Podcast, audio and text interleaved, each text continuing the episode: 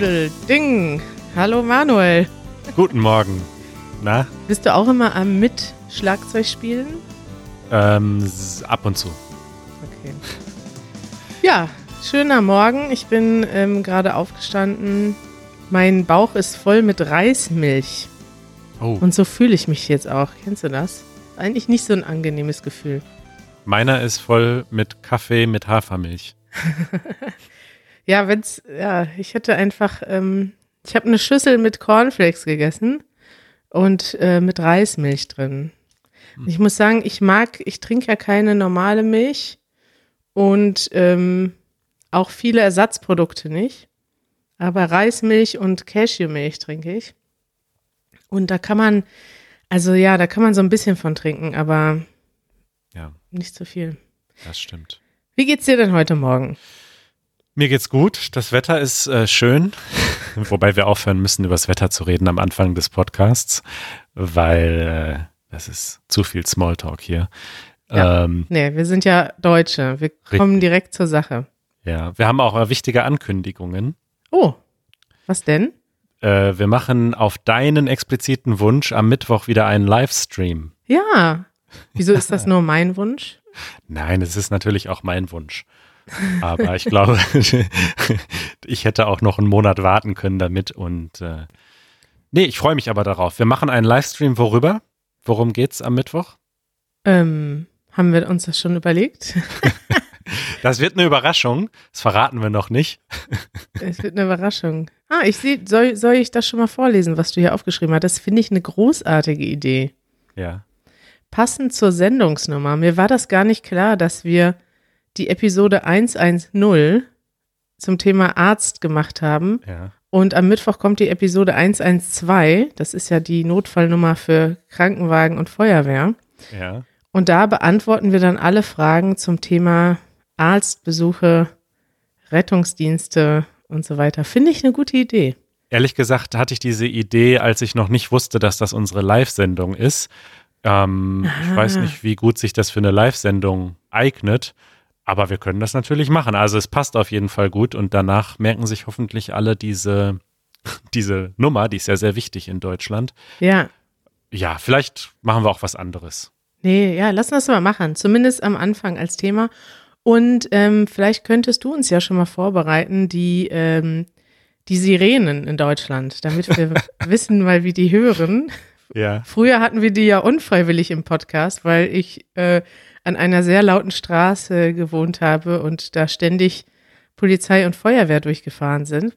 Heute könnten wir die doch mal als Gag einspielen, damit man einfach weiß, wie das in Deutschland klingt. Okay, das bereite ich vor. Und wollen wir dann in der zweiten Hälfte wieder Fragen beantworten? Finde ich gut. Wobei das ja auch dann schon Fragen sind, die wir haben. Aber ein paar Live-Fragen sollten wir auch beantworten, ja. Gut, also schaltet ein am Mittwoch um 19 Uhr deutscher Zeit mhm. auf unserem YouTube-Kanal youtube.com slash easygerman und wir verlinken das alles in den Show Notes. Genau, und wenn ihr nicht wisst, wie spät Mittwoch 7 Uhr deutscher Zeit ist, dann googelt einfach mal, wie spät ist es jetzt in Berlin. Dann wisst ihr den Unterschied. Ein Top-Tipp. Ja, ich finde, das ist so, ich habe da ziemlich lange gebraucht, um zu verstehen, dass ich alles in der Welt ähm, fragen kann. Also äh, online. Google ist schon ein Wunder, oder? Das stimmt. Wobei ich jetzt äh, Google abgeschafft habe bei mir. Ach ja, was machst du jetzt? Ich benutze jetzt Ecosia. Was ist das denn? Das ist im Prinzip funktioniert genauso wie Google, nur ist das äh, ohne Profit und mit dem Geld, was die Suchmaschine verdient, werden Bäume gepflanzt. Oh, das klingt schön. Das ist dann so, dass ich auch sehe, ich gehe jetzt mal auf die Startseite, ja, da siehst du dann so einen Live-Counter. Jetzt werden jetzt zum Beispiel in der Zeit, wo ich spreche, haben die jetzt schon fünf, oh, nee, zehn Bäume gepflanzt. Und ich sehe dann auch, wie viele Bäume ich schon gepflanzt habe mit meinen Suchanfragen. Ich habe nämlich jetzt, wenn ich noch zweimal was suche, dann habe ich einen Baum gepflanzt. Results bei Microsoft. Na, dann baut das wohl auf Bing auf. Ja. Ja, spannend. Spannend. Gut, was haben wir noch? Äh, wir haben jede Menge Follow-up, glaube ich. Kann das sein? Es gibt viel Follow-up. Äh, als erstes ein Follow-up zum Thema Herbstzeit ist Mandarinenzeit. Da haben wir über das, die Wörter geredet, Mandarinen.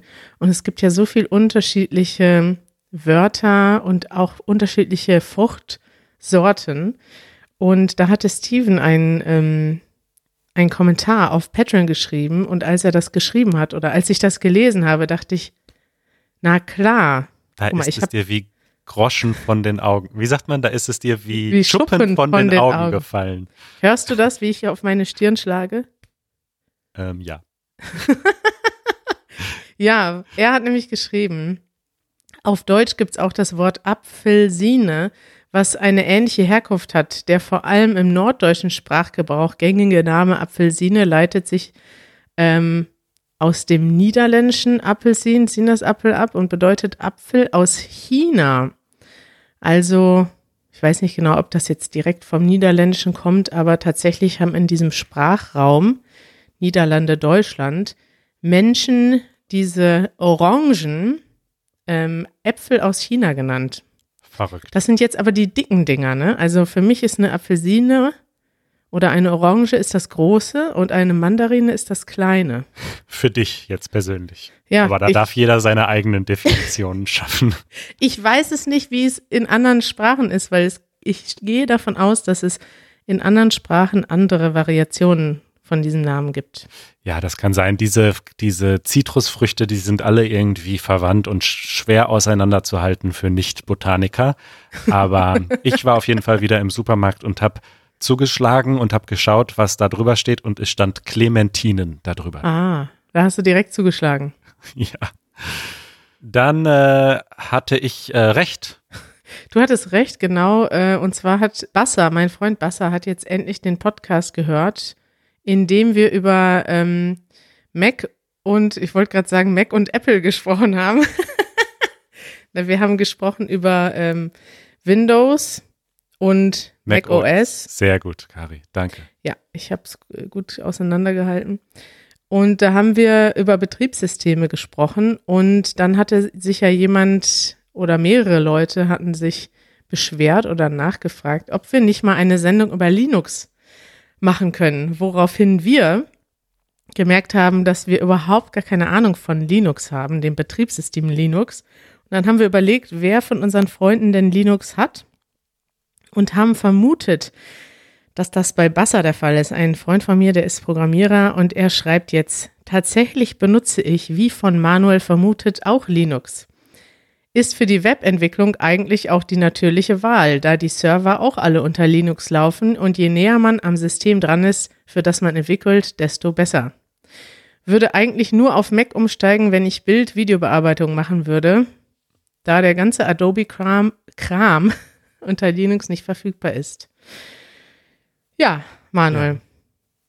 Ja, das ist auch nochmal ein guter Punkt, dass Linux als Betriebssystem für so Privatanwender oder für einfach so normale Menschen sich einfach nie durchgesetzt hat und auch einfach immer noch viel zu kompliziert ist, meiner Meinung nach. Ist es das? Ähm, ja, im Sinne von, dann fehlen die Treiber für irgendwelche USB-Geräte und dann versuch mal irgendwie so ein Mischpult, wie wir es haben, dann unter Linux laufen zu kriegen, dann gibt's dafür keine Software und so weiter.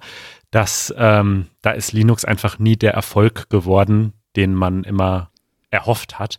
Aber hinter den Kulissen läuft ja fast alles auf Linux, ja. Also die, die, die ganzen äh, Server und so weiter, auf denen im Grunde das ganze Internet basiert, das ist ja, soweit ich das verstehe, fast alles Linux oder Unix basiert. Aber jetzt für Frontend, für normale Nutzer, glaube ich, ja, nicht so anwenderfreundlich. Es sei denn, man ist eben Programmierer und ist den ganzen Tag in einer Konsole und programmiert dort und äh, wartet Server aus der Ferne, dann macht es natürlich total Sinn, so wie Bassa schreibt. Mhm.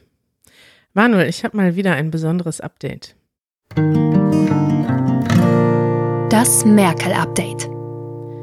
Da bist du überrascht, oder? Lange haben wir nichts gehört von unserer Angela.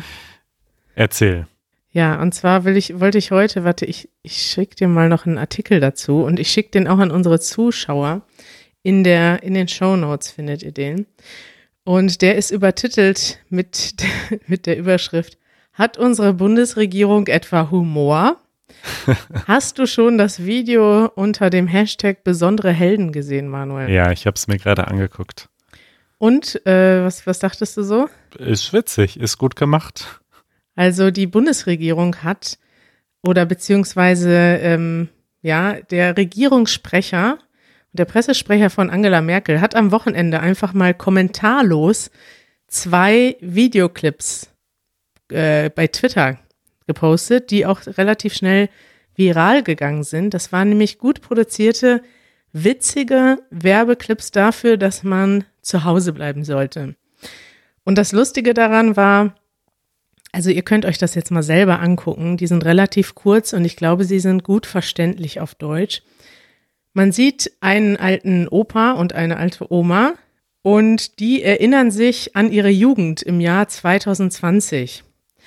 Und das Ganze ist so ein bisschen lustig gemacht dadurch, dass es sich so anhört, wie Opa erzählt vom Krieg von damals, wie, hart das alles war. Was ja tatsächlich, ähm, ja, das ist so in, in einer Anspielung darauf, wie Leute von ihrer krassen Jugend berichten, nur dass die älteren Generationen, die heute noch leben, ja wirklich eine viel härtere Jugend hatten als wir. Ja. Und man jetzt das über, auf das Jahr 2020 überträgt, wo man eine Pandemie hat und ähm, natürlich den Leuten auch was abverlangt wird, aber im Vergleich dazu ist es relativ, ja, ist jetzt nicht so schwierig, ne, zu Hause zu bleiben. Also im Prinzip reden sie darüber, wie sie Helden geworden sind, indem sie zu Hause auf dem Sofa abgehangen haben, und Chips gegessen haben und Fernseh geguckt haben. Und das ist mit ein bisschen Humor umgesetzt. Was, was dachtest du? Fandest du das witzig oder? Ich fand das ganz witzig und ich finde, das ist äh, ja besser eben als irgendwie. Also ich denke mal so diese Videoansprachen von Angela Merkel, wo sie appelliert, so Leute, es wird wirklich ernst, bitte jetzt nicht nur die Gesetze befolgen, sondern wirklich bitte Kontakte reduzieren und jeder muss seinen Teil dazu beitragen das erreicht bestimmte Leute. Ähm, wahrscheinlich gehören wir dazu. Wir schauen uns das an. Ja. Wir halten das für sinnvoll. Aber ich denke, eine jüngere Generation, die sieht es nicht oder ja, ist dafür nicht so empfänglich. Und dann finde ich das gut, dass sie sich da mal vermutlich eine Werbeagentur gesucht haben, die diese Nachricht mal so ein bisschen ähm, übersetzt hat in ein virales Video. Was da jetzt der konkrete Effekt von ist, kann man nicht wissen. Aber das ist auf jeden Fall ähm, eine gute Idee, finde ich. Meinst du nicht, dass jüngere Leute sich den Podcast von Angela Merkel jeden Samstag anhören? Äh, ich vermute nicht, dass das allzu viele Leute machen. Wäre mal interessant, die Zahlen zu sehen. Es ist ja auch ein Videopodcast, was irgendwie meiner Meinung nach nicht mehr so richtig existiert. Also ja, es gab diese Zeit, als Podcasts irgendwie so angefangen haben, wo dann Videopodcasts dazu kamen und dann gab es den iPod Video und so. Aber heute würde ich die Welt eigentlich so in Podcasts und YouTube unterteilen. Ja. Und dass die Frau Merkel immer noch einen Videopodcast betreibt, in Anführungsstrichen, äh, zeigt für mich, dass sie nicht so ganz auf der der Höhe der Zeit ist. Das wollte ich dich nämlich auch noch fragen, was du zu diesem schönen Format denkst. Also ähm, Angela Merkel macht jede Woche einen Podcast. Dass dieser Podcast in Anführungszeichen, denn er ist ja streng genommen jetzt nicht ein reiner Podcast, wird gleichzeitig als Video bei Instagram veröffentlicht. Ja. also es ist ein, ein, äh, wie sagt man das, ein Hypermedium, ein Metamedium von sich selbst. Hm. Also ich dieser Begriff Podcast wird sowieso sehr liberal von vielen verschiedenen Menschen für verschiedene Dinge benutzt. Ähm, da bin ich gegen, sagt Manuel Saalmann. Genau, also ich schaue mir gerade hier diese Seite an und per meiner Definition ist das tatsächlich ein Podcast, denn man kann ihn als RSS-Feed mit jeder ähm, mit jeder Podcast-App einfach abonnieren und dementsprechend mhm. ist das ein Podcast. Es gibt übrigens auch eine Audioversion. Ähm, vielleicht abonniere ich den sogar mal. Ja, aber das mache ich jetzt auch so. Und dass das zusätzlich eben auf anderen Kanälen ähm, dann noch gepostet wird, das ähm, tut dem ja keinen Abbruch, wenn wir am Mittwoch unsere Live-Sendung auf YouTube machen und das danach dann als Audio-Podcast posten, ist das ja auch immer noch ein Podcast. Insofern Ja, ich finde es nur witzig, dass sie in der Tagesschau immer über Angela Merkels Videopodcast sprechen. da muss ich immer so ein bisschen leicht die Augen rollen. Ja, ich, also das, guck mal, fünf Sterne von jemandem, der sagt, top, so direkt von der Kanzlerin zu hören. Tipptopp. Merkel top, Gastgeber und Gäste, Angela Merkel Host. Ja, Merkel ja. aktuell steht da auf dem Cover des Podcasts. Ähm, ist das wirklich der offizielle Podcast? Jede Woche gibt es nur fünf, drei bis fünf Minuten. Das ist jetzt nicht sehr viel Podcast, muss ich sagen. Also an ihrer Karriere als Podcasterin könnte sie noch arbeiten. Das denke ich auch. Es ist auch äh, nicht besonders userfreundlich hier gelöst. Also sie haben auf der Website einen Link zum RSS-Feed, den aber so die meisten Browser nicht direkt öffnen können. Also sie bräuchten eigentlich so wie wir Links zu den verschiedenen Apps und dann zusätzlich noch den RSS-Feed. Ah, ganz unten sehe ich Podcast auf weiteren Plattformen. Das ist aber ganz unten versteckt, ganz in klein. Also da könnte ich mal ein bisschen Feedback geben. Ja, das wollte ich gerade sagen. Da könntest du auf jeden Fall helfen. Du kannst ja vielleicht mal äh, Steffen Seibert, ihren Sprecher, bei Twitter mal einen Wink, einen Hint geben. So. Ja. Empfehlungen der Woche. Ach, ich liebe Marits Stimme. Empfehlungen der Woche. Hast du schon die Ich bin Greta Doku gesehen? Nein, aber ich habe darüber gelesen. Und was hast du darüber gelesen? Äh, nur Gutes eigentlich. Es ist wirklich faszinierend. Gestern mache ich wie an jedem Sonntagabend die ARD-Mediathek auf, meine Lieblingsmediathek. Und dann sehe ich direkt auf der Startseite, der Greta-Film, von dem ich auch schon gelesen habe vorher, ist jetzt live in der Mediathek. Also wenn man in Deutschland wohnt, kann man den Film über die ARD-Mediathek sehen. Wenn man im Ausland ist, weiß ich nicht. Da müsste man vielleicht gucken, ob man das irgendwo in einer, auf einer anderen Plattform findet. Kann man bestimmt. Und diese Doku begleitet sie eigentlich von dem ersten Tag, als sie angefangen hat, ihre Schulstreiks zu machen, bis hin zu ihrer Reise. Also sie endet mit der Reise in die USA.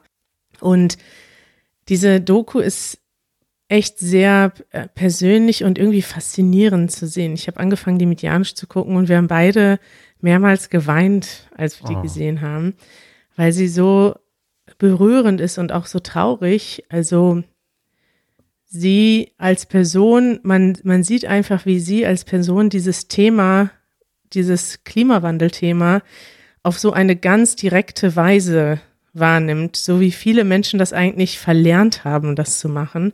Und das hat auch, ähm, und sie erzählt auch in dem Film über dieses Asperger-Syndrom, was sie hat, was sie ja ein bisschen dafür, es, es ist sowohl eine Gabe als auch ein Leid. Also sie beschäftigt sich so intensiv mit diesen Themen, mit dem Klimawandel und sie kann das nicht ausblenden. Ich würde sagen, das ist eine Gabe, die viele Leute haben, diese Gabe einfach zu sagen, okay, es gibt was Schlechtes, aber ich lenke mich jetzt ab mit was anderem. Ich kaufe mir neue Klamotten oder äh, mache irgendwas Schönes und versuche mich davon abzulenken. Ne? Weißt du, was ich meine? Wenn es dir Klar. schlecht geht, wenn irgendwas Schlechtes passiert, wenn du schlechte Nachrichten aufnimmst, wir alle werden ja den ganzen Tag zugeballert mit schlechten Nachrichten und wir haben irgendwie oder viele Leute haben einen Mechanismus, damit umzugehen, indem man auch diese Nachrichten wegschiebt, vielleicht auch sie verdrängt. Und das hat sie in einer gewisser Weise nicht. Und sie hat sogar, bevor sie angefangen hat, diese Schulstreiks zu machen, eigentlich so eine ganz traurige Phase gehabt, wo sie, glaube ich, über Monate mit niemandem gesprochen hat, fast nichts gegessen hat, sehr, eh, sehr introvertiert war und hat dann angefangen, das in etwas Positives umzuwandeln. Aber so ein bisschen merkst du, dass sie eigentlich die ganze Zeit ähm, eigentlich darunter leidet. Also sie mag weder diese, diese Aufmerksamkeit auf ihre Person, noch findet sie das irgendwie super spannend, diese Idee, dass sie jetzt mit dem Boot, mit so einem, mit so einem kleinen, mit so einem hm. kleinen wackeligen Segelboot in die USA fährt. Du siehst einfach, was das für, ein, für eine krasse Reise ist. Da sitzt sie da auf diesem Boot Und ich weiß nicht mehr genau, wie lange das gedauert hat. Das wird auch in der Doku nicht gesagt, aber es waren ja, glaube ich, 14 Tage oder so. Und dieses Boot ist einfach, ist einfach eine, eine Erfahrung, die wahrscheinlich keiner machen will. Und sie erzählt das auch. Sie sitzt auf dem Boot und weint und sagt, ich will das hier nicht machen. Und ich habe das Gefühl, ich muss das machen, weil ich die Einzige bin, die überhaupt so einen Scheiß machen würde. Ja. Also, so einen Scheiß hat sie natürlich nicht gesagt. ja, krass. Ich bin gespannt. Ähm, ich werde mir die Doku auf jeden Fall angucken. Und äh, ich habe eine dazu passende Empfehlung, die nicht auf Deutsch ist. Und obwohl man es sich auf Deutsch angucken kann, wäre das in diesem Fall wahrscheinlich nicht zu empfehlen. Denn es geht um David Attenboroughs neuestem und vermutlich letztem äh, Film, Alive on Our Planet. Vielen mhm. Dank an unser Mitglied Olga aus Tschechien. Die hatte mir dazu geschrieben und auch äh, gefragt, ob wir darüber nicht mal reden wollen. Und ich hatte die Doku tatsächlich ähm, noch nicht gesehen. Hast du sie nee. schon gesehen? Nee. Okay, ich habe sie mir jetzt mittlerweile angeguckt. David Attenborough ist ja eine Legende von, von der BBC, ist auch äh, zum Ritter geschlagen worden in England und bekannt durch eine sehr, sehr lange Karriere an äh, Dokumentarfilmen über die Natur und über unsere Erde ähm, und hat eben eine ganz markante und tolle Stimme. Deswegen würde ich wirklich nicht empfehlen, den Film auf Deutsch zu gucken, sondern im Original. Und dieser letzte Film, Alive on Our Planet, ähm, den nennt er so sein Witness Statement. Also so, wie sagt man das auf Deutsch? Augenzeugenbericht. Genau, ähm, seine Zeugenaussage, wo er ja in der ersten Hälfte des Films die dramatische Lage, in der wir uns befinden, wirklich sehr deutlich macht und sagt, das hier ist das Artensterben, in dem wir uns befinden, das ist der Klimawandel, in dem wir uns befinden. Und ähm, wenn wir jetzt nichts tun, dann wird das alles in sich kollabieren. Und ähm, dabei natürlich unglaublich beeindruckende Aufnahmen. Und in der zweiten Hälfte des Films ähm, gibt er dann so seine Vision und seine Gedanken, wie wir das eventuell noch verhindern können und was wir jetzt tun können, um unser Leben auf diesem Planeten so zu verändern, dass wir den Planeten eben, ja, bewohnbar halten. Mhm. Und das ist deswegen so faszinierend, weil es einfach so authentisch ist, ja. Also der Mann hat einfach sein ganzes Leben lang Filme über diesen Planeten gemacht, sagt auch ganz offen, dass er als junger Mensch gedacht hat, wow, diese ganze Artenvielfalt hier und ich kriege das alles zu sehen. Und im Nachhinein ist ihm klar geworden, dass ähm, das schon längst nicht mehr die Artenvielfalt war, die es mal gab und dass diese ganzen Prozesse schon längst begonnen hatten. Also wirklich ein toller Film und ähm, diese Empfehlung von Olga gebe ich hiermit sehr gerne weiter. Das gucke ich mir gerne an. Danke, Manuel. Und Olga vor allem. Eure Fragen. Katharina aus Nordmazedonien, wie das Land neuerdings heißt, ähm, schreibt uns äh, eine Frage über Graffitis. Und zwar ist ihr aufgefallen, dass in Berlin sehr, sehr viele Graffitis sind. Und sie fragt, was bedeuten Graffitis für die Menschen in Deutschland? Sind sie meistens politisch oder nur for fun? Mhm.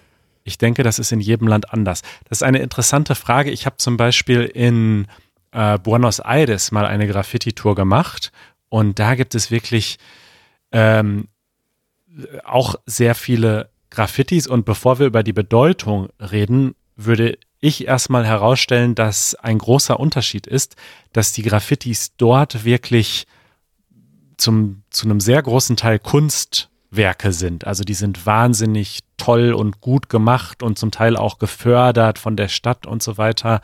Während in Berlin bekannterweise sehr, sehr viele Graffitis ähm, ja von vielen Leuten wahrscheinlich eher als Schmierereien beschrieben werden würden. Also das ist mehr so, hier wird viel so Tagging betrieben, ne, wo die, wo die, wo die Sprayer ihren eigenen Namen einfach an die Wand äh, schreiben oder ihre Gruppe, aber jetzt nicht unbedingt ein, ein großes Kunstwerk.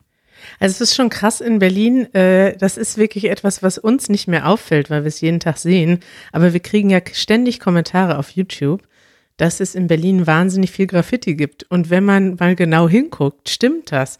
Im Hintergrund von unseren Straßeninterviews sind echt sehr, sehr viele Häuser, wo Graffiti drauf ist. Und das sind ganz oft tatsächlich einfach nur Tags. Klar, viele Leute, die damit nichts zu tun haben, würden das als Schmiererei bezeichnen. Ich glaube, in der Graffiti-Szene, in der ich mich überhaupt nicht auskenne, gibt es wahrscheinlich auch sehr unterschiedliche äh, Standpunkte zu verschiedenen Sachen. Aber ähm, ich glaube, Berlin hat eine relativ ähm, aktive Graffiti-Szene und deswegen gibt es auch natürlich viele Leute, die da mitmachen. Und es gibt aber sehr wohl auch politische Statements in Berlin. Ich poste mal ein Video hier als Link in unseren Show Notes. Da gibt es nämlich, sagen wir mal, die meisten oder so die, die größten bekannten Graffiti-Artists oder Gruppen. Äh, eine Gruppe, die man zum Beispiel ständig irgendwo sieht, ist diese, das hast du bestimmt schon mal gesehen, dieses One Up, One United ja. Power. Und die machen teilweise sehr große Aktionen, die eher äh, links sind. Also, ja. also die machen viele Sachen auch für Sea-Watch oder um auf das Leiden äh, von Flüchtlingen im Mittelmeer hinzuweisen und machen aber gleichzeitig natürlich viele andere Sachen, die nur Kunst sind oder in anderen, in, im, im Verständnis von anderen Leuten Sachbeschädigung. Also zum Beispiel ja. äh, sprühen komplette Bahnen an und haben dazu auch Videos auf ihrem YouTube-Kanal. Ja, oder zum Teil sind das auch fast so Mutproben oder so, so Stunts, ne? Also die haben wirklich zum Teil dieses One-Up-Logo an so unmöglichen Orten, wo man wirklich denkt, wie sind die da bitte hochgekommen? Irgendwie an irgendwelchen Hochhäusern ganz oben, dann riesig groß, ja. wo es, glaube ich, einfach hauptsächlich darum geht, zu zeigen, so wir schaffen das, da hinzukommen. Ähm, ich habe auch mal so eine Street Art Tour in Berlin gemacht. Ähm, das wäre übrigens auch nochmal eine Idee, dass wir da mal ein Video drüber machen. Stimmt. Ähm, und ich denke, in Berlin ist es wirklich so, es gibt halt überall diese Schmierereien, aber dazwischen versteckt sich dann schon auch die richtige Kunst. Und in dieser Street Art Tour wurde uns auch ganz viel so, also so kleine Sachen gezeigt. Weißt du, so, so Dinge an irgendwelchen Straßenlaternen, wo du erstmal hochgucken musst und dann ist da auf einmal irgendwie eine lustige Figur und, und solche Dinge. Mhm. Ähm, oder irgendwelche Statuen aus, aus Altmetall, die irgendwo stehen, irgendwelche Roboter und solche Sachen, die man gar nicht so wahrnimmt, wenn man nicht genau hinguckt. Und ich erinnere mich, dass da auch viel, ähm, ja, so, so antikapitalistische Statements dabei sind und so. Also da, da, da wird es dann schon sehr politisch, denke ich. Ja, auf jeden Fall. Ich suche noch mal ein, zwei Links raus und äh, die könnt ihr euch mal angucken, ob ihr das jetzt gut findet oder nicht äh, ist ja egal. Es ist einfach vielleicht, um diese Szene ein bisschen besser zu verstehen oder auch um, einfach um zu sehen, was es überhaupt alles gibt in Berlin. Ja. Für mich, auch wenn, wenn ich zum Teil nicht, äh, also ich denke, da ist so eine, so eine feine Linie zwischen Kunst und Sachbeschädigung.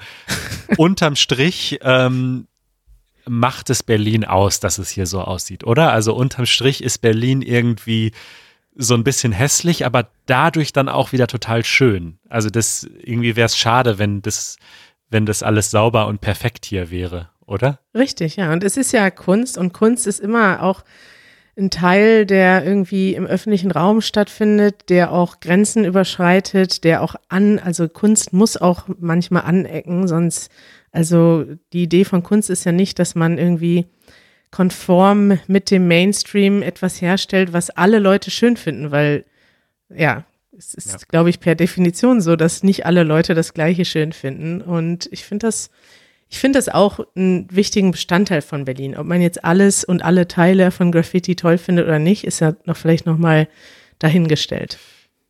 So sieht's aus, Kari.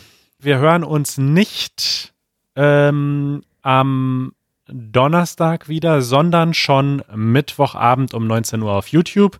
Und für die, die nicht live dabei sein können, dann am Donnerstag mit ein klein wenig Verspätung äh, regulär im Podcast-Feed.